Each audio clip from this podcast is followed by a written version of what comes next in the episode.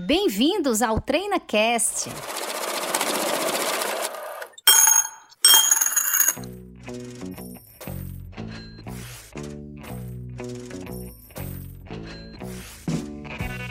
Boa noite, boa noite a você que nos segue aí no Instagram. Seja muito bem-vinda a mais um episódio do TreinaCast. Vamos gravar hoje aqui o 41 episódio do TreinaCast. Nosso convidado aqui, ilustre, Vitor Lopes. Vitor, seja muito bem-vindo a mais um episódio do TreinaCast. Muito obrigada pela sua presença. Boa noite, pessoal. Eu que agradeço o convite aqui da, da Treinacom e participar dessa live ao vivo aqui no YouTube para a gente tratar de um assunto de bastante relevância que foi, que foi publicado hoje, né? a questão do novo programa de benefício emergencial do governo federal em auxílio às empresas. Então, estou super feliz. É, Para quem não me conhece, sou Vitor Lopes, eu sou contador e sou gestor de departamento pessoal aqui da Treinacom e estou super feliz em poder ajudar nesse TreinaCast. Com certeza, eu quero agradecer apresentar mais uma vez, reforçar aqui a apresentação do Vitor, Vitor que tem dado uma contribuição imensa aqui para a gente na área de departamento pessoal. Chega nesse momento de novidade. Desafio, desafio grande. De muito movimento, né? Vamos começar aqui conversando, Vitor, esclarecer aqui para o nosso seguidor sobre o bem, né? Vamos falar um pouco assim, quem são, quem são os beneficiários do bem? A gente tem aí uma, praticamente uma reedição da medida provisória né, anterior do ano passado, onde a gente começou na pandemia, né? Inicialmente no ano passado a gente teve a medida provisória publicada e agora a gente teve uma nova medida provisória que traz praticamente uma reedição daquilo que foi tratado na anterior. Então, quem são esses beneficiários? Exatamente. A medida provisória anterior, a, a medida 936, é, ela exatamente completa um ano, hoje, né? Estamos completando um ano dessa medida provisória. E a princípio ela veio para suprir ali uma carência temporária, né? Imaginávamos que o vírus seria vencido, né? E seria erradicado das nossas vidas com maior brevidade, o que não aconteceu. E aí, devido ainda à permanência desse estado de calamidade pública, o governo federal, através de uma nova medida provisória, a 1045, publicada hoje, estabeleceu praticamente as mesmas regras da medida anterior a 936. Por isso que a gente fala que é uma reedição. Mas é preciso deixar claro que é uma nova medida. Então, alguns pontos estão sendo colocados nessa nova medida. Ela é muito semelhante à anterior, sim, mas ela não tem vínculo com a medida anterior. Não é uma continuidade da medida anterior. Não é uma continuidade da Lei 14.020, né, que a 936 foi convertida em lei. Então, é o início de uma nova medida, apesar de trazer temas e assuntos parecidos com a do ano passado.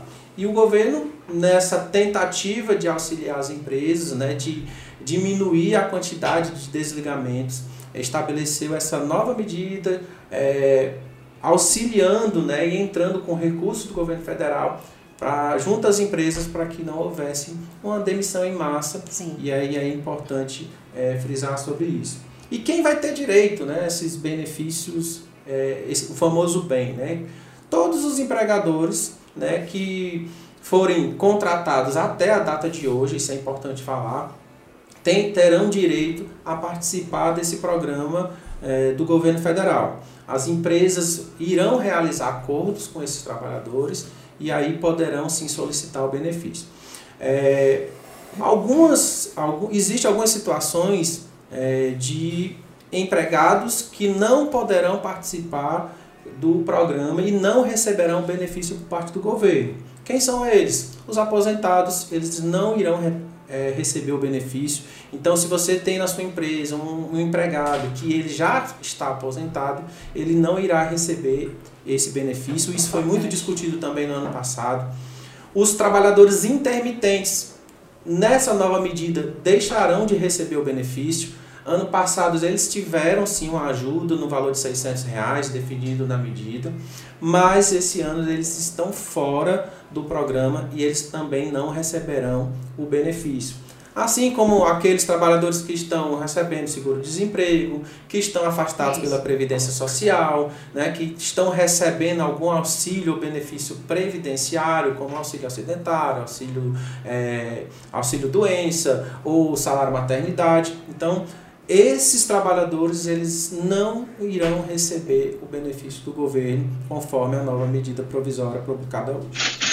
Para você que chegou agora, nós vamos falar nessa, nesse, nesse TreinaCast, né? Hoje a gente está gravando o 41 episódio do TreinaCast e vamos falar aí sobre a nova medida provisória que saiu do, do programa emergencial do governo, né? O nosso conhecido bem.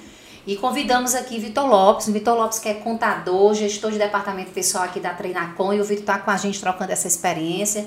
A gente já sabe que essa nova medida provisória, ela tem uma, uma característica muito parecida com a medida provisória que foi publicada no ano passado, mas ela tem as suas particularidades e a gente está aqui justamente para esclarecer isso para você. Revisitar os pontos comuns relativos à medida provisória que foi publicada no passado e trazer para você o esclarecimento do que é que mudou, né? Como é, como é que vai ser a partir de agora. Estava todo mundo muito ansioso por essa medida provisória, existia uma grande expectativa tanto do meio empresarial, como também dos profissionais da área de departamento pessoal. A gente já ouviu falar um pouco dessa tensão né, de receber uma medida dessa, porque existe uma preocupação com relação a como é que tudo vai funcionar, como o funcionário, né, a comunicação vai ser feita, como é que a empresa faz essa comunicação para o governo, como é que é feito esse pagamento. Então, existem muitas dúvidas né, que, em torno dessas medidas provisórias, porque Está tá documentado, existe um, uma, uma legislação, uma regulamentação. Mas aí na prática a gente passa por alguns perrengues, algumas dificuldades, né? Então eu pediria aqui para o Vitor, para ele nos esclarecer, esclarecer para você que está nos acompanhando aí através do YouTube, como funcionará né, a comunicação, Vitor, das empresas para o governo, né, para que seja efetuado o pagamento desse benefício.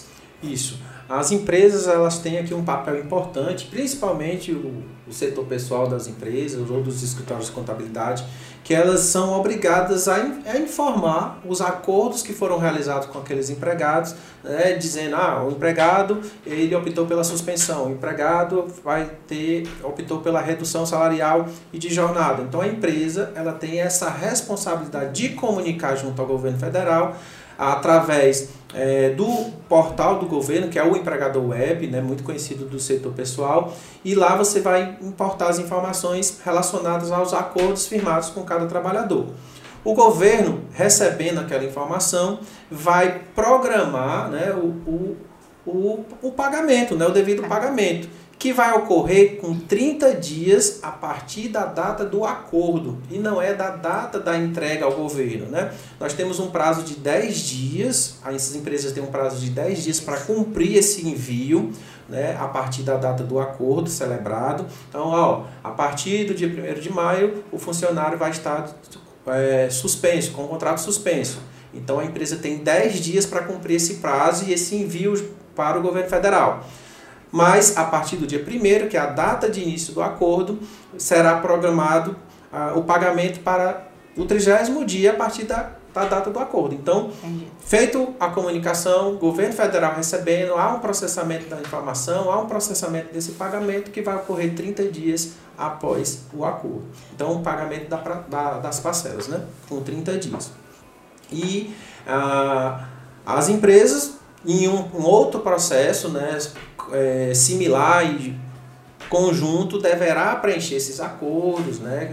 dizer, acertar com o trabalhador, pedir para ele assinar toda a documentação, concordando com aquilo que foi... E tem um tempo, né? A gente precisa trabalhar essa comunicação com uma certa antecedência, né? Isso, exatamente. É a medida provisória estabelece que o trabalhador ele precisa ter essa ciência da suspensão ou da redução salarial ou de jornada com 48 horas de antecedência, dois dias corridos, né, praticamente.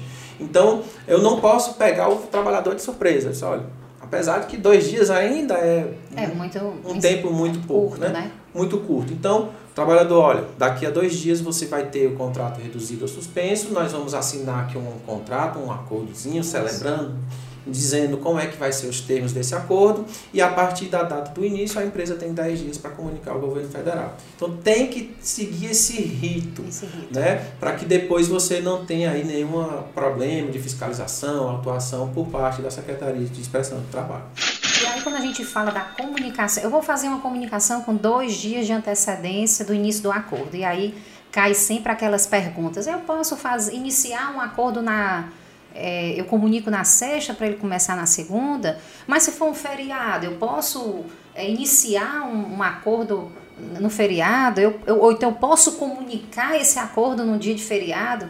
Então, qual é a nossa orientação nesse sentido? Assim, a data da comunicação é importante que seja um dia útil, a data do início desse acordo é importante que seja um dia útil de trabalho. É, isso, isso já está gerando uma repercussão assim bem, bem negativa com relação à medida provisória. Por quê? Porque ela estabelece a possibilidade de você reduzir suspender contrato por um período de 120 dias. Então eu posso estabelecer, olha, funcionário, você vai passar 120 dias com o contrato suspenso. Mas a própria medida provisória também estabelece uma validade da própria medida, que coincidentemente é 120 dias. Então, eu, se eu deixar para fazer um acordo é, somente dois dias após, porque eu tenho que obedecer esse prazo de comunicar ao trabalhador, então eu não terei mais 120 dias de acordo, eu só terei 118. Verdade. Então, gerou aí já uma dificuldade, porque para que eu possa ter 120 dias, eu não tenho que obedecer esse prazo. Então Entendi. é uma coisa que as, que as empresas já estão aí. A gente aqui na Treinacom tem essa responsabilidade de poder fazer o que a legislação está prevendo. Então, nós estamos orientando que a, o início se dê exatamente após o comunicado ao trabalhador e obedeça esse prazo de 48 horas para que a gente não dê brecha ou margem para nenhum tipo de situação futura. Então, já sabendo dos nossos clientes que daqui eles não poderão fazer contratos de 120 e sim de 118 ou 117, 117 dias à medida que os acordos forem sendo firmados. Isso é muito importante. A gente né, por conta dessas situações que as medidas provisórias colocam, sem nenhum tipo de análise prévia, acaba que coloca as empresas em situações em mãos atadas. Mas pode começar dia 1 de maio, né? Ah, eu quero Temos um feriado aí, um né? feriado. chegando. Eu posso começar num domingo o acordo? A própria medida provisória também não estabelece nenhuma limitação quanto a isso. Então eu poderia comunicar ao trabalhador amanhã para que ele inicie a suspensão no dia 1 de maio. Entendi. Não tem limitação. Então é possível. Né? Com algumas ressalvas, empresas, a gente sabe que é um feriado, um feriado nacional, ninguém trabalha em feriado, ninguém dá férias em feriado, ninguém faz acordo com ninguém em feriado. Então fica aí a, a né? Vamos deixar o pessoal descansar no feriado, né? Vamos, Pula o feriado. Né? Vamos, vamos ter um pouco de, de critério, critério para né? É, que para evitar um problema, evitar né? uma um contestação problema, uma contestação futura. Então, é, vale a pena colocar essa situação. Aí quando a gente fala da redução, a gente tem dois momentos. A gente tem a redução e tem a suspensão. E agora eu queria que a gente esclarecesse aqui para o nosso seguidor com relação à redução. Quais são as, as situações, né? Assim, eu posso reduzir como, né? Existem aqueles percentuais que na medida provisória anterior, e isso se reproduziu agora? É da mesma forma que foi na medida provisória do ano passado? Isso, permaneceu da mesma maneira como foi previsto na medida provisória ano passado, a 936. Então, é, as empresas elas podem fazer a redução de salário e jornada. Não tem como a gente reduzir jornada sem reduzir salário, não tem como reduzir salário sem reduzir jornada. Então aqui é uma redução dupla, dupla. Né? E ela tem que ser proporcional a essa redução. Então, se eu reduzo em 25% de a minha jornada, o meu salário também vai ser reduzido na mesma proporção. E assim, as, os percentuais permitidos são 25%, 50% e 70%. Então, reduziu em 50%, reduz o salário em 50%, também reduz a jornada em 50%. De acordo com a opção que é, for celebrado entre o empregador e o empregado, a, o, governo federal, o governo federal vai, entrar, vai fazer a contrapartida estabelecida no programa. Então, se a minha redução for 25%, o governo também vai entrar com 25%, não do salário do trabalhador. Uhum. Vai ser 25% com base na tabela do seguro-desemprego. Se ele fosse receber o seguro-desemprego, quanto seria a parcela e quanto seria 25%? Então, eu tenho que ter conhecimento dessa tabela para encontrar esse percentual que vai ser o percentual que o governo vai contribuir. Se for 50%, então 50% a empresa vai pagar do salário do empregado e o governo vai arcar com 50% da parcela do seguro. Não é para deixar igual, Veja que, É, de é- certa é forma, o empregado vai, vai ter uma redução dos É. seus do- daquilo que ele vinha recebendo mensalmente. Mas, por outro lado, ele teve uma redução de jornada, ele também trabalhou menos, então ele a perca, né, ela só é do que ele já vinha recebendo. Mas É. se a gente for analisar, pelo tempo trabalhado, ele até foi favorecido nesse sentido, porque o governo vem com a outra parte, eh, complementando o salário. Isso a gente está falando é, no caso da redução da jornada, né? Isso. E aí existe aquela situação em, em que existe uma ajuda, uma ajuda compensatória que é dada pelo governo, né? Dependendo do caso, cabe-se também a questão da redução, né? Pronto. A ajuda compensatória já não é um, um, um valor que vai ser é, concedido pelo governo, vai Certo. ser pelas empresas. É uma possibilidade que as empresas têm de complementar o salário dos trabalhadores de, por iniciativa própria.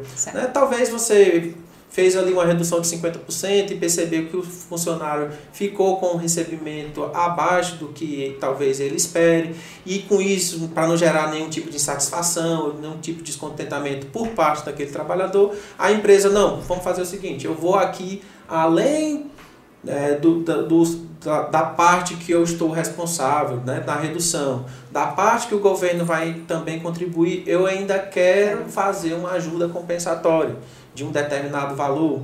E esse, essa ajuda é importante que ela também precisa estar no acordo celebrado. Ficou decidido que vai ser uma ajuda de 300 reais, 200 reais, sim. não tem também definição fixa desse valor. É pura liberalidade da empresa. E aí é legal porque é, o governo estabeleceu que essa ajuda não tem nenhum tipo de encargos. Então eu posso conceder aí 500 reais sem a preocupação de que vai haver incidência de FGTS, INSS, imposto de Isso é renda. muito importante. E isso é muito importante para o empregador que também quer ajudar, mas também ele vai ter aí esse benefício, né, essa, essa bonificação, né, podemos dizer, por parte do governo. Então isso é, é, é bastante interessante comentar. E essa ajuda também ela pode ser é, é, deduzida como despesa para efeito da apuração dos tributos da pessoa jurídica, né? Exatamente, que é também uma, uma novidade. Né? Então, as empresas eh, terão esse, a possibilidade de deduzir os valores pagos a título de ajuda compensatória dos seus tributos federais, contribuição social e, e etc. Então, vale, vale muito a pena também. É mais um incentivo, né? mais um incentivo por parte do governo. Agora vamos tentar esclarecer um pouco aqui para o nosso seguidor sobre a suspensão, né? Então a gente falou da redução, acho que a gente conseguiu passear aí pelos principais temas da redução. E no caso da suspensão, Vitor, como é que vai acontecer? Em que percentual isso pode acontecer? Existe ajuda compensatória também no caso da suspensão, né? Isso, exatamente. É, nós temos aqui duas possibilidades é, com relação à suspensão de contrato de trabalho. Primeiro que pode ter, ah, pode ser uma suspensão de 100%, né? O funcionário realmente não vai trabalhar, ele vai ter o seu contrato suspenso na sua totalidade. A empresa, ela não com a suspensão, ela não tem nenhuma contrapartida nesse sentido.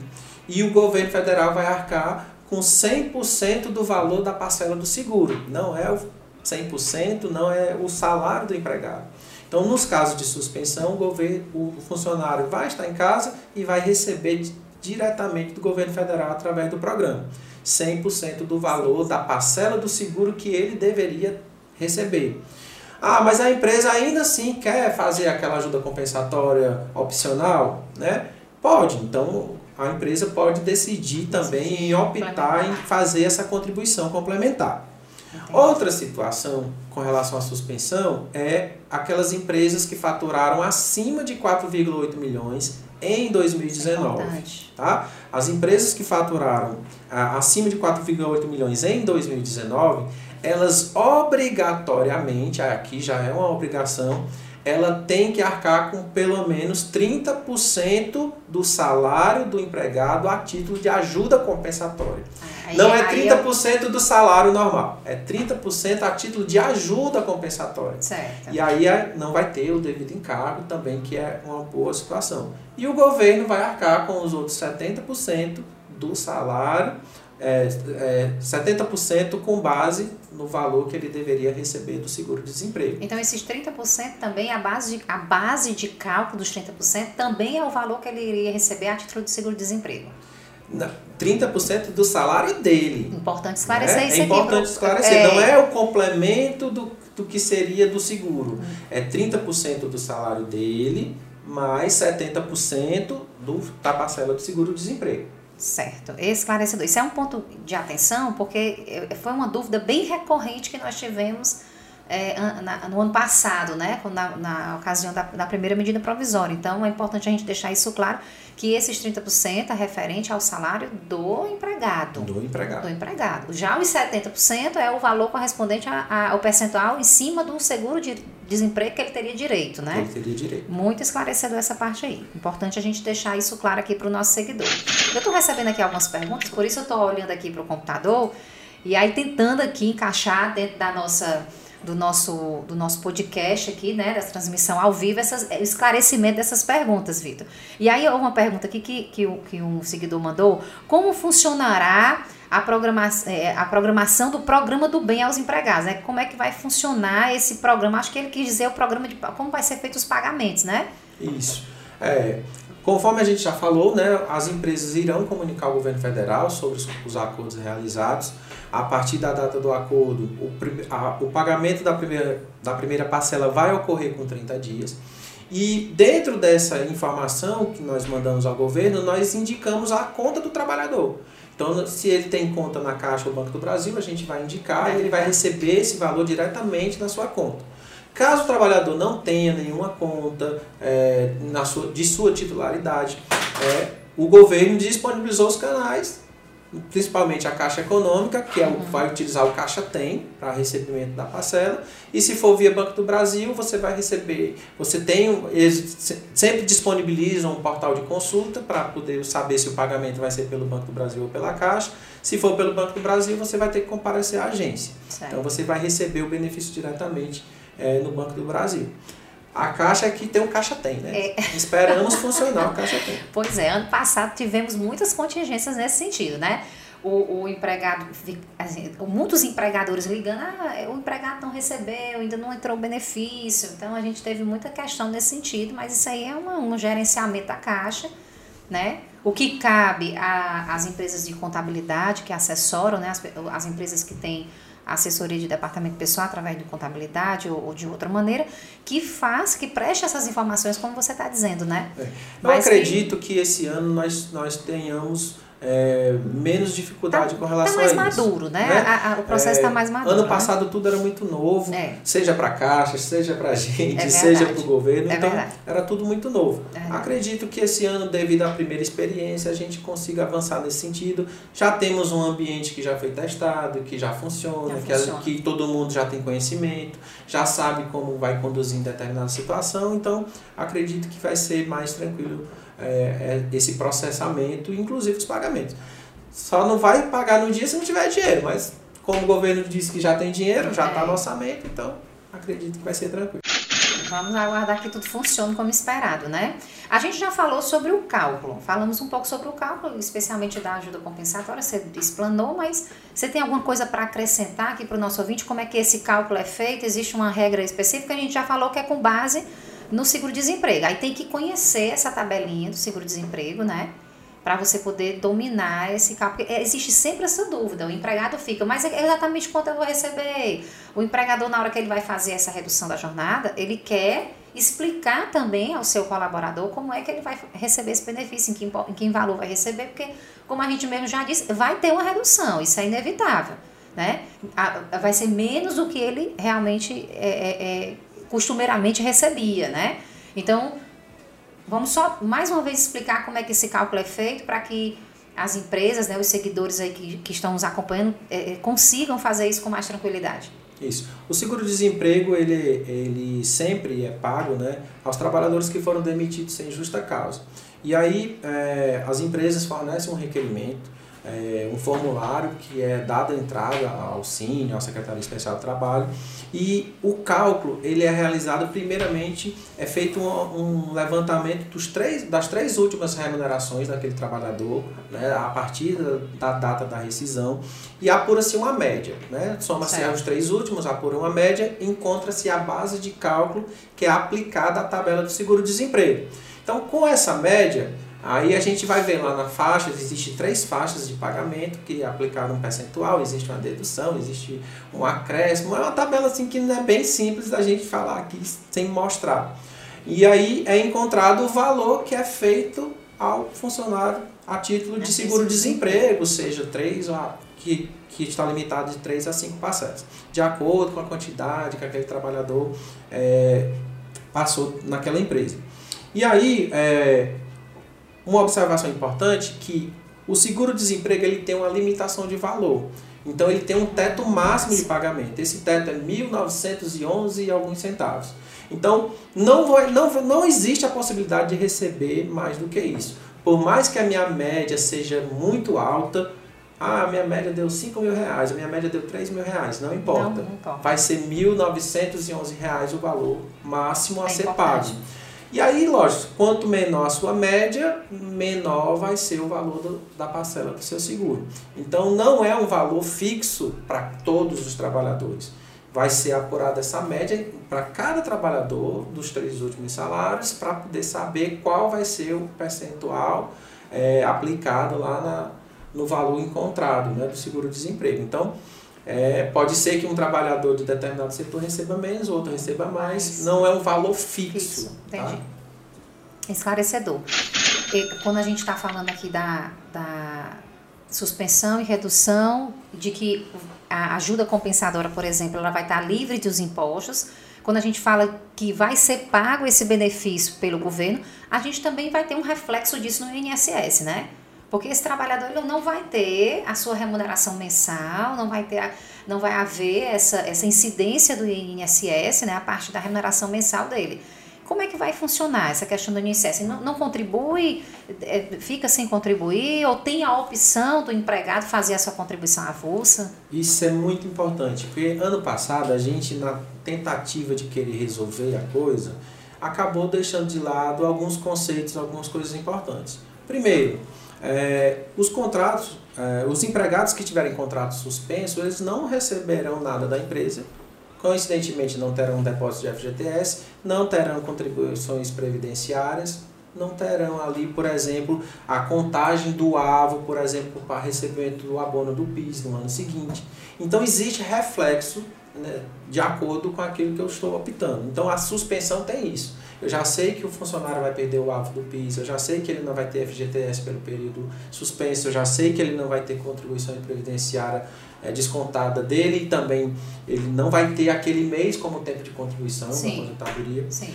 E na redução acontece também os reflexos. Na redução, funcionário ele vai ter uma contribuição menor e a gente sabe que a Previdência estabelece que tem que ser uma contribuição pelo menos com base no salário mínimo. Se ele recebe menos do que o salário mínimo, então aquela contribuição, apesar de ser descontada mínima, não conta para tempo de contribuição. Não conta. E aí existe sim a possibilidade da, do empregado fazer um complemento, né? Com ele mesmo, por iniciativa própria, fazer esse complemento de INSS para que aquele, aquele mês de redução conte para fins de aposentadoria. A gente sabe também que houve uma confusão grande no ano passado se teria reflexo nas férias, no 13 terceiro, né? Isso. Mas graças a Deus, já no finalzinho do ano, quando tudo já estava um caos, a Secretaria Especial do Trabalho deu um parecer, olha, funcionários que, te, que tiveram redução não terão mudanças no pagamento das férias e nem do 13 terceiro. Espero que esse entendimento permaneça, porque é, eles irão receber as férias e o 13 terceiro como, como se estivessem recebendo integralmente, mesmo estando em redução. Isso também foi uma dúvida muito grande, mas nas suspensões aí já, já muda alguma coisa. Já muda. Já muda porque durante a suspensão ele não tem, teria direito ao alvo de 13 terceiro, mas receberia também pelo valor integral. Então tem os impactos que a gente tem que observar né? E é sempre bom ter esse conhecimento de outras situações para que o trabalhador não, não tenha, não seja tomado de né, é surpresa. Né? Já estamos pagando aí, é, transmitindo as informações para o recebimento do PIS do ano passado. Já tem trabalhador que sabe que não vai receber o salário integral, porque teve, durante o ano passado, praticamente 3, 4, 5 meses contrato suspenso. E aí ele, ah, mas eu sempre recebi um salário mínimo, agora não estou recebendo. Então, é sempre importante deixar ciente né, o, o colaborador a respeito desses impactos. Olha, você quer suspender? Estão reduzindo? É bom? É, é importante? É. Mas ó, vai acontecer isso, isso e isso. Pode acontecer isso, isso, é, isso. Essa, essa comunicação, esse diálogo entre o empregador e o empregado, você está falando, é muito importante. Mas na prática, é, é, é, é se ver muito uma decisão unilateral. E aí é importante a gente deixar claro que tanto no caso da suspensão como da redução é preciso que é um acordo, né? Então, se a gente está falando de acordo, a gente está falando de uma decisão bilateral, né? É preciso que as partes estejam de acordo e que haja esse esclarecimento, né, por parte do empregador de, dos reflexos, né, dessa suspensão e dessa redução. Então, isso é muito importante. Inclusive, nas férias, a gente tem alguma alteração no período aquisitivo de férias em função dessa redução ou dessa suspensão? Com certeza, né? Também era outra dúvida muito comum no ano passado, que também no finalzinho a secretaria deu seu parecer. É, o período, né, no caso de redução salarial, não vai haver nenhuma mudança, porque o funcionário está trabalhando, apesar de estar trabalhando com horário reduzido. Mas nos casos de suspensão, a situação muda, porque a contagem do período aquisitivo ela para. E aí ficou estabelecido o que? Olha, os trabalhadores que tiverem contrato suspenso, pelo período que eles estiverem suspenso, esse período vai ser adicionado ao período aquisitivo vigente. Então, o que levaria 12 meses, pode ser que leve agora 16 meses para poder é, se completar. Então, vai ter esse impacto sim. O período aquisitivo vai ser prorrogado, porque a gente entende que o funcionário está aqui no cumprimento do período aquisitivo. Aí teve o contrato suspenso, a contagem para. Então ele vai ter um, dois, três, quatro meses, 120 dias aí de suspensão. Ok? Depois é que a contagem vai retornar. Ele não perde o que ele conquistou, porque é direito dele, né? Certo. Cada mês trabalhado ele tem direito àquele alvo proporcional. Mas quando a contagem retornar, vai, contar, vai continuar de onde parou. Então pode se vai terminar bem mais bem na frente. Então, alguém que tivesse aí programando férias para logo, né, vai ter é, que aguardar mais um pouquinho. É, é verdade. E aí, isso também, e quando a gente fala, mais uma vez, estamos falando da suspensão, especialmente eu acho que no caso da suspensão, você vai poder esclarecer melhor aqui para o nosso seguidor. No caso da suspensão, então o contrato está suspenso. Na redução, você esclarece para a gente se também se aplica. Mas aí, é, eu, eu, eu, eu tenho uma prorrogação desse meu contrato, ou seja, eu tenho alguma instabilidade do meu contrato de trabalho em função dessa suspensão e dessa redução de jornada? Pronto. O governo criou o seguinte, criou a, a, seguinte dinâmica. Olha, eu ajudo as empresas, mas eu quero uma contrapartida. Qual é essa contrapartida? Ninguém pode ser demitido.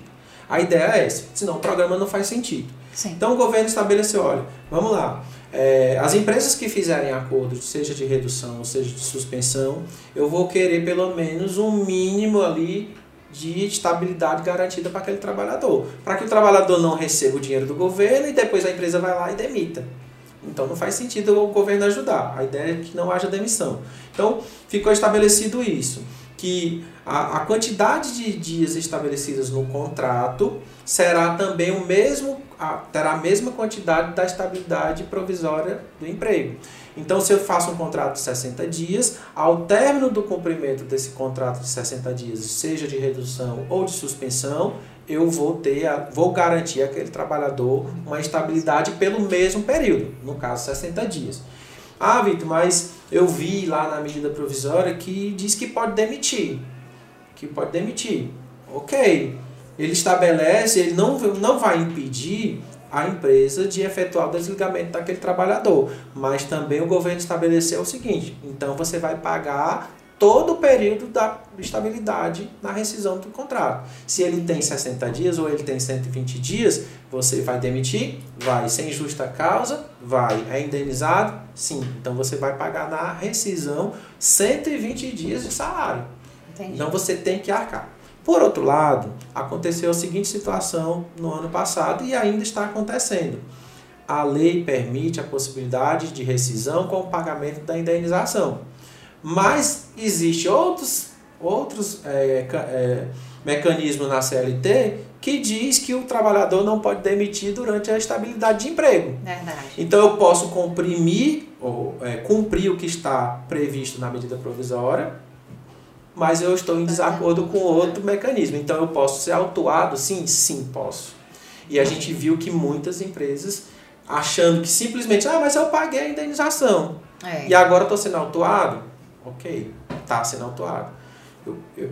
Agora, se eu não fizer nenhum dos dois, nem pagar a indenização e ainda demitir durante a estabilidade, vai ser é autuado duas, duas vezes. vezes.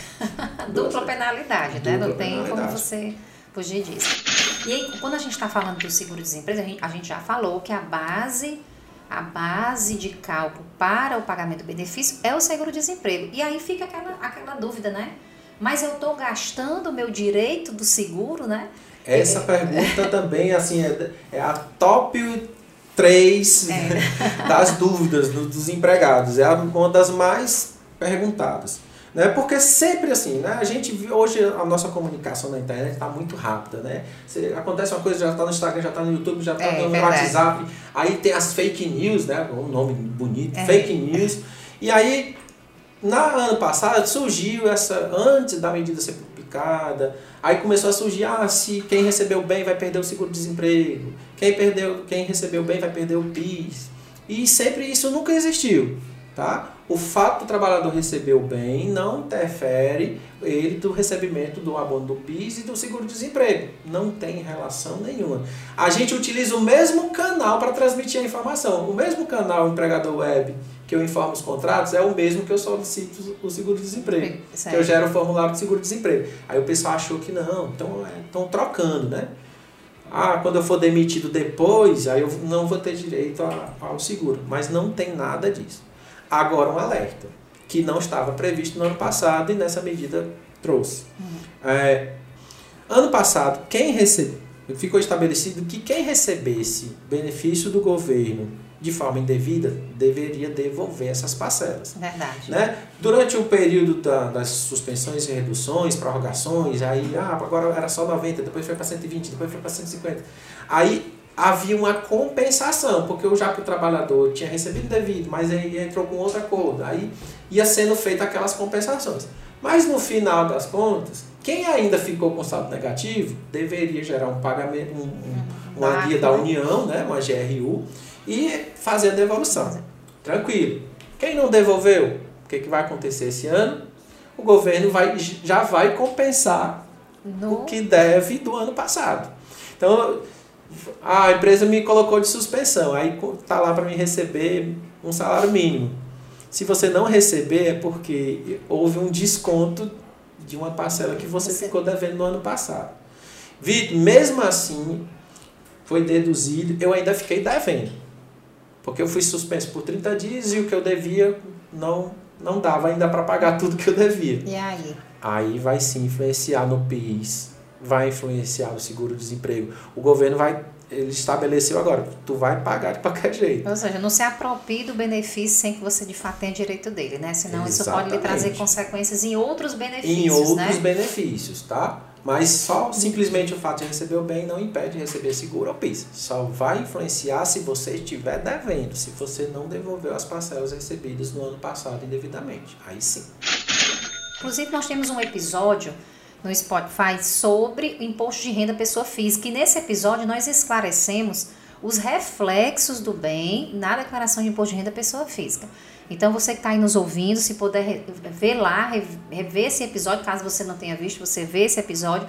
Lá a gente fala muito sobre isso, né, com a participação aí do Claudio Semião, que é o, o nosso CEO aqui, especialista em imposto de renda pessoa física, ele esclarece esses reflexos na pessoa física, né? E como se dará essas compensações no imposto de renda pessoa física.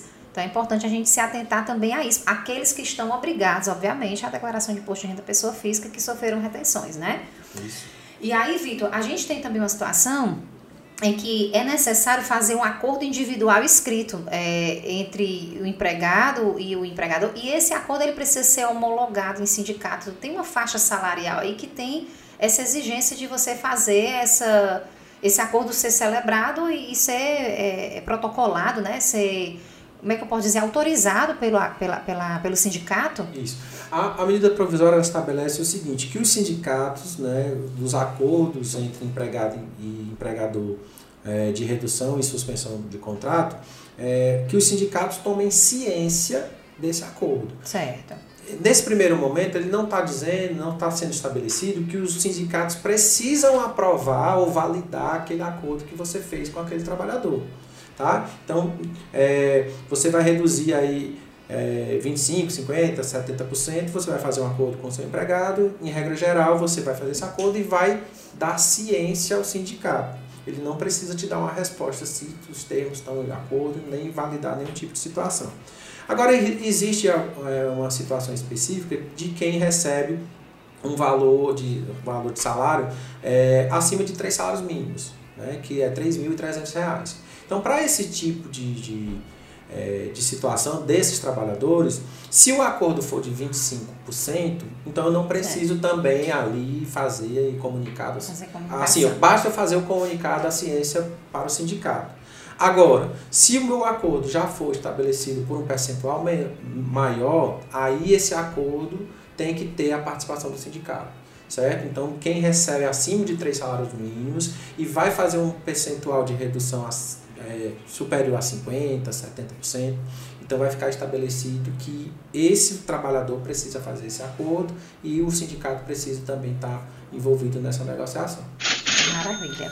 Existe um, uma, uma previsão também de é, empregado com diploma de nível superior, né, que aí existe uma faixa salarial que é igual ou superior a 12.867, que também existe uma, uma redução permitida para esse, esse perfil de empregado, né? Então, ele está encaixado dentro de um perfil de redução. A redução de 25% não cabe para ele vai caber a redução de 50% e de 70%, conforme está previsto na medida. Nesse caso, também precisa dessa homologação do acordo, todos precisam ser feitos, é, todos eles precisam ser feitos é, é, no sindicato, né? To, em todas essas modalidades tem que ser feito. Nesse caso especial, tem algum tratamento diferenciado o fato dele ter esse, esse, esse enquadramento, ele está dentro desse perfil de remuneração? Isso. É, é, esse pessoal que recebe né, acima de dois. É, dois, é, é 12.800? É, que é o teto da Previdência Social, né? Isso. né? Dois, dois, é, dois salários de contribuição, né? Certo. Que dá 12 mil e alguma, alguma coisa. É, é, é aquela relação de hipossuficiência do empregado. Certo. Né? Se ele ganha esse valor, é porque ele tem a capacidade de negociar os acordos sem a necessidade de intervenção de ninguém. Certo. Né? Então, assim, ó, eu estou no nível superior, sou um cara entendido, eu não preciso estar tá me sujeitando à burocracia de sindicato. Então, certo. nessa situação de pessoas que recebem acima do que dois salários de contribuição da Previdência, eles já têm esse poder de negociar diretamente com a empresa, porque ele é autossuficiente, é uma pessoa estudada, né, podemos dizer assim. Sim. Já em outras situações abaixo disso, aí tem que ter a intervenção do sindicato. Subtende-se que não existe essa, esse entendimento, aí a, existe essa necessidade do sindicato, de certa forma, fazer a sua. É, como é que eu posso dizer? Vamos dizer, fazer a sua defesa, né? Dar essa proteção ao, ao empregado, né? No, no, que na outra, na outra, no outro perfil ele já tem, como você mesmo falou, já existe um entendimento, uma compreensão melhor, e aí assim tende a legislação que não é necessário. Vitor, aqui para a gente acrescentar nessa nossa live alguma informação que você considera importante, eu já busquei aqui as perguntas que nos foram enviadas. Acredito que a gente já tenha respondido a todas as perguntas que foram feitas. A gente vai precisar também conversar depois, a gente vai voltar em outro momento, marcar uma nova live. Você já sinta-se convidada a estar comigo novamente, para a gente falar também da outra medida provisória, porque foram duas medidas provisórias que saíram hoje, né? É, exatamente. Se a gente agora for começar a outra, vamos aqui passar a noite toda comentando, vamos porque a outra já, já abrange também vários temas polêmicos. É importante a gente sentar para conversar assim. É, Importante, né, a gente falou no começo que os aposentados não teriam direito ao benefício, né? mas existe a possibilidade das empresas né, é, efetuarem o pagamento uhum. do trabalhador a título de ajuda compensatória. Né? Então, as empresas que o, você é, vai, vai funcionar da seguinte forma, olha, o meu empregado, o governo não vai pagar benefício para você mas eu vou simular como se você recebesse o benefício com base no, no percentual, com base no seguro-desemprego e tudo, e eu vou efetuar esse pagamento. Eu, a título de ajuda compensatória. Então é possível né, você suspender um contrato ou reduzir um contrato, acertar diretamente com o empregado e a empresa efetuar esse pagamento. Sendo que nesse caso não há necessidade de comunicar nada para o governo, porque ele de fato já não receberia. Então, informação é importante. Outra... agora, aí é importante a gente orientação, assim, dar um reforço, né? Porque isso já está intrínseco. Uma vez que o empregador ele, ele tenha essa espontaneidade né, de contribuir, de ajudar, de dar, fazer essa ajuda compensadora, isso não lhe dá o direito, obviamente, de trazer esse trabalhador para um trabalho, nem que seja ele home office. Ou seja, ele está em, com contrato suspenso, ele não pode estar em atividade, né? Isso Exatamente. pode trazer consequências aí para o empregador, porque aí às vezes não, eu estou ajudando, eu vou uma mão lavar outra. Na verdade, não é bem assim, né? Existe a ajuda, ela, ela tem que existir de fato uma ajuda, não uma compensação. Isso. E é responsabilidade total da empresa. Né? Caso é, as empresas sejam autuadas por esse motivo, porque realizou suspensões de contrato e colocou o trabalhador para efetivamente tra né? trabalhar, você está descaracterizando o acordo. Isso. E isso é fraude. Então, a empresa que é, será responsabiliz a responsável será responsabilizada pela devolução das parcelas indevidas. Não é o empregador. Se ele receber bonitinho, a, a, devido, não é o empregador que o empregado, empregado, que tem que devolver, é a empresa que fez o acordo devido, que colocou para trabalhar, que informou a informação né, para o governo. Então, a responsabilidade aí é da empresa. E também as grávidas, né? Também ano passado ficou a briga. Grávida pode receber o benefício? Pode, não tem problema nenhum.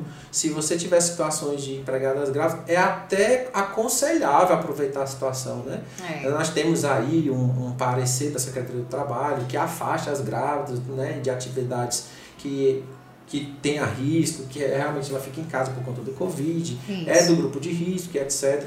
Então, é, é aconselhável que você suspenda Na impossibilidade de um, um trabalho home office, um teletrabalho, isso. o ideal é que isso seja feito. Né? É, exatamente. Então, as grávidas elas podem sim participar do programa, desde que, se a criança vier a nascer durante o período do contrato, o contrato vai ter que ser antecipado.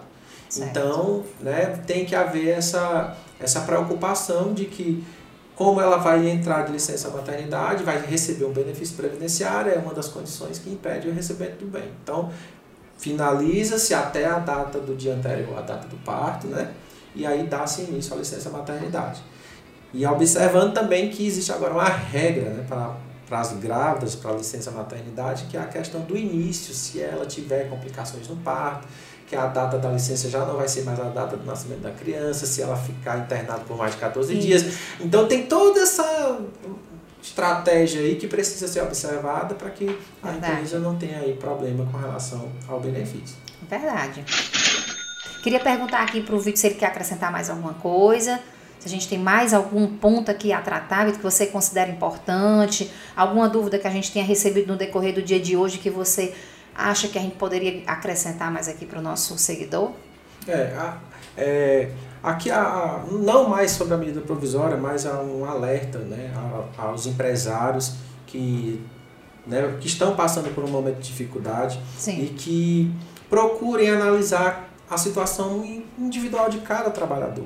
Que, que as decisões internas elas não sejam em massa, porque em massa a gente não consegue visualizar situações específicas da grávida, do aposentado, Isso. de gente que, que entrou agora e como é que fica, é possível.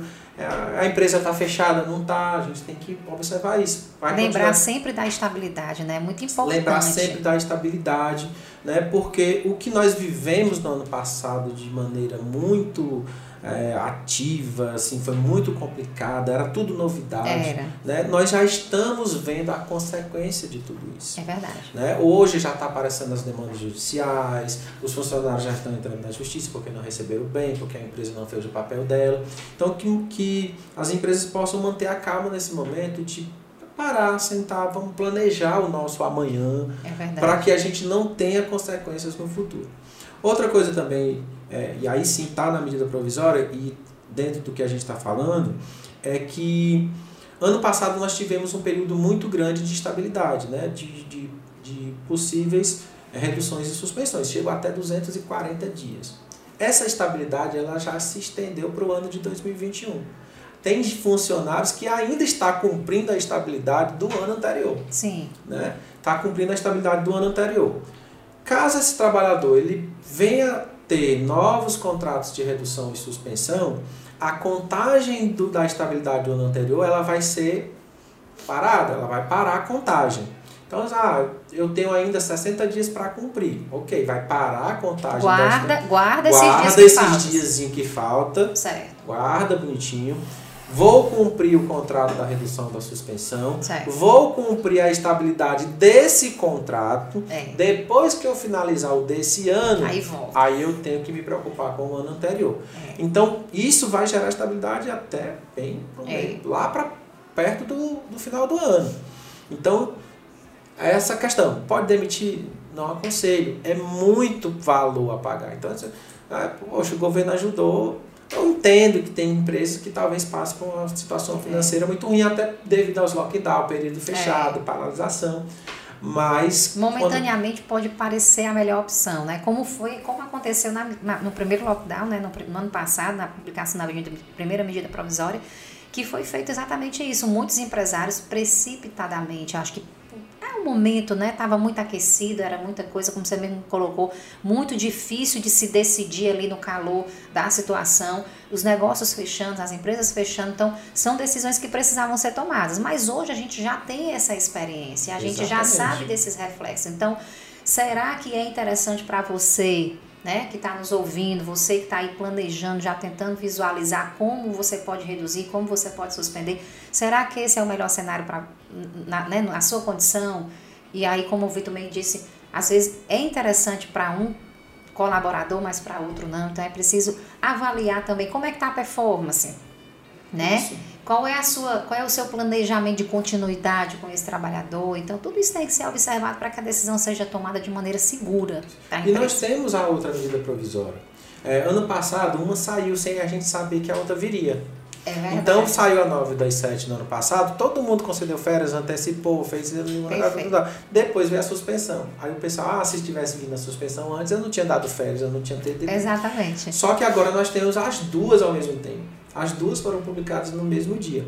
Então hoje eu já consigo, além de, de ver a experiência que eu tive no ano passado, eu já consigo saber, eu já tenho mais possibilidades É para tra tratar essa com os meus colaboradores. Não, eu estou com o meu negócio aberto, mesmo que ainda em momento reduzido, então eu preciso do trabalhador, então, mas aí eu não estou não tô podendo é, deixar de pagar, estou sem dinheiro aqui, então eu falei, ah, vamos pensar em férias antecipadas, vamos pensar aqui no banco de horas, vamos pensar aqui em algumas outras situações que a outra medida está trazendo. Tem agora a questão de parcelamento, né, prorrogação de FGTS. Então hoje eu já tenho um conjunto de informações e de possibilidades que, que faz com que eu possa ter uma análise mais é, assertiva dessa vez. Certíssimo. Né? Tendo em vista o que a gente passou no ano passado. Então, é, manter a calma, analisar, ver o fluxo de caixa. Né? Você fala É. fluxo de caixa, não Fluxo foi? de- Sim. Faz teu, faz teu nome, mulher. Fluxo de caixa. Va- Vamos assistir o TreinaCast, o TreinaCast que saiu agora, o episódio de número 40, né? A gente está falando sobre o fluxo de caixa. É- Foi muito interessante, é importante também a gente ouvir esse episódio, porque tem tudo a ver também aqui com o assunto, porque você está falando de planejamento, está falando de finanças, está falando de redução, está falando de suspensão, de uma possível antecipação de férias, por que não olhar o fluxo de caixa? Aliás, por que não? Deve-se olhar o fluxo de caixa. Então, ouvir o episódio anterior também vai lhe ajudar a entender melhor essa questão do, do gerenciamento da informação e do fluxo financeiro da empresa. É, Vitor, eu queria encerrar aqui esse nosso, essa nossa transmissão. É, quando você tocou aí na, na questão das férias, me veio aqui a, a, a memória que é, eu antecipação de férias, né? Vamos antecipar as férias. Ano passado a gente já teve essa, essa antecipação, como você muito bem colocou, correu-se com as reduções e, e suspensão, depois chegou a, a antecipação de férias e o pessoal, e agora eu posso antecipar, né? Mas como é que você vai antecipar as férias de alguém que já está suspenso ou alguém que está, né? Quem está reduzido até sim, né? Sim. Agora quem está suspenso não tem como você, você tem que você teria que suspender a suspensão, Não, só é, tentar, né? Não existe a possibilidade dos dois acontecerem ao mesmo Ao tempo. mesmo tempo. Então, assim, ou eu estou de férias ou eu estou com o contrato reduzido ou suspenso. Ok. Então, não existe. é, ah, porque. Né, não, já que ele está com contrato reduzido, vamos conceder as férias agora, que eu pago com salário reduzido. Olha, que, que Então, lindo. né? Que lindo, né? Vamos, já que ele está com contrato, vamos reduzir primeiro, aí reduz em 70%. Aí agora eu vou conceder as férias porque as férias é com base no salário atual. Aí a, Secretaria de Trabalho, não, o parecerzinho é o seguinte, vai conceder férias, cancela o benefício, concede as férias com o salário restabelecido. Detalhe, para eu conceder as férias, eu tenho que fazer também uma comunicação, né? Não tem uma comunicação, tem que comunicar o empregado, eu posso simplesmente encerrar aqui uma suspensão e redução e já iniciar as férias no dia seguinte, ou tenho que ter um time aí entre um e outro? Pois é, né? Uma discussão aqui a gente vai longe. a discussão a gente eu, vai longe. Olha, recebi essa pergunta aqui, não poderia deixar de fazer, a né? discussão vai longe, né? A gente sabe que, em, em, regra geral, o trabalhador tem que receber o comunicado com 30 dias, né? Para 12 de férias. A, a nova medida provisória, a 1046, né? Ela já estabelece aí que o prazo é 48 horas, né? Já para conceder as férias. Então, mesmo que ele esteja em redução, é possível comunicar que ele vai entrar de férias? Possível, ele está reduzido, está trabalhando, então é Sim. é possível comunicar que ele vai entrar de férias. Então é possível. Na suspensão, ele está em casa, contrato suspenso, é possível comunicar a ele que ele vai entrar de férias assim que ele retornar da suspensão, no prazo de 48 horas? Veja que a lei estabelece que o prazo foi diminuído para 48. Mas, em regra geral, também estabelece 30, mas não, não diz que tem que ser 30 ou que tem que ser 48 agora. Eu posso comunicar um, um, umas férias com seis, com 3, 4 meses de antecedência. O aviso, ó, daqui a 4 meses, fulano, você vai entrar de férias. Então, na suspensão e na redução é possível? É possível. Ah, ele está em casa, contrato suspenso, eu posso comunicar ele? Pode. A medida provisória 1046, ela trouxe essa facilidade nas comunicações, porque as pessoas estavam em casa, as pessoas estavam isoladas, não podiam ir para as empresas, então como é que vai assinar? Como é que ele dá ciência? Então, ficou estabelecido que por qualquer meio, meio. o trabalhador, se ele concordar, receber o comunicado, está dentro do que está previsto, vale. Então, resolvido. Maravilha. Bem, pessoal, chegamos ao final desse episódio. Queria agradecer você que está aí com a gente até agora, que acompanhou através aí do canal do YouTube. Muito obrigada pela sua audiência. Também quero agradecer aqui ao Vitor Lopes. Vitor, obrigada. Obrigada mesmo por você ter aceito o nosso convite, ter dado essa grande contribuição aqui para os nossos seguidores. Tenho certeza que a gente esclareceu muitas das dúvidas. Mas se ainda restar alguma dúvida, nós estamos à disposição para lhe responder através do podcast treinacom.net. Não deixa de enviar sua dúvida. Mais uma vez, Vitor, obrigada. Obrigada pela sua contribuição. Eu que agradeço o convite da Treinacom participar desse programa, né? E estou aí aberto para novas oportunidades, faço questão, tenho um prazer. Eu me sinto muito honrado quando eu recebo convites porque isso mostra que as pessoas estão valorizando o seu trabalho. Sim, perfeitamente. Então é uma maneira de gratidão. Eu não gosto de recusar convite. Eu, apenas quando a gente vê que não dá, não, tem outro compromisso, ah, já tem algo marcado, mas eu me sinto muito feliz quando eu recebo convite para participar de live, seja de quem for. Eu não, eu não, não vejo pessoas como meus concorrentes, como alguém que vai ali atrapalhar o meu o meu trabalho. Então eu sou muito grato, sempre que recebo um convite estou sempre à disposição, na medida do possível, lógico. E agradeço aí a Treinacom pela oportunidade e estamos juntos. Tamo. Obrigado, junto. eu que agradeço. Tamo junto e misturado. Obrigada a você que nos acompanhou até agora. Acompanhe a gente no Spotify a partir da próxima semana. Esse episódio vai estar lá. A gente vai deixar esse episódio gravado aí no YouTube para você. Muito obrigada e até o próximo TreinaCast. Tchau, tchau.